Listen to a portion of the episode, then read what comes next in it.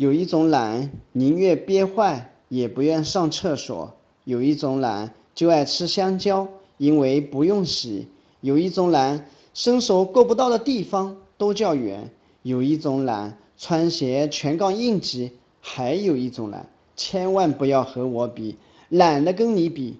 如果你有以上症状，那么你已经进入懒癌大军了。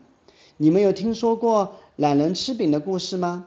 这个故事说的是从前有一个人很懒很懒，老婆有天要出门，临行之前知道懒人不会自己弄饭吃，就做了一个大饼准备着。又想懒人可能懒到到厨房里吃饼都不愿意，就特地做成一个环形的饼，并套在懒人的脖子上。这样一来，懒人只要饿了，一伸嘴巴就可以吃到。可是老婆还是低估了懒人的本领。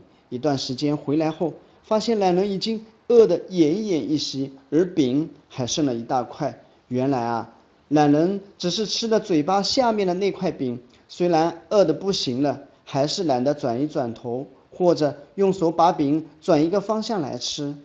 各位想象下，如果老婆晚回来一两天，他可能就死了。当然，这是一个比较极端的例子，事实也是如此。懒到极致就成癌，确实会死人的。在人生的跑道上，患有懒癌的人肯定是第一批倒下的人，是没有办法和别人竞争的。所以，请远离懒癌，从远离懒惰开始。各位，不怕别人比你聪明，就怕比你聪明的人还比你努力呀。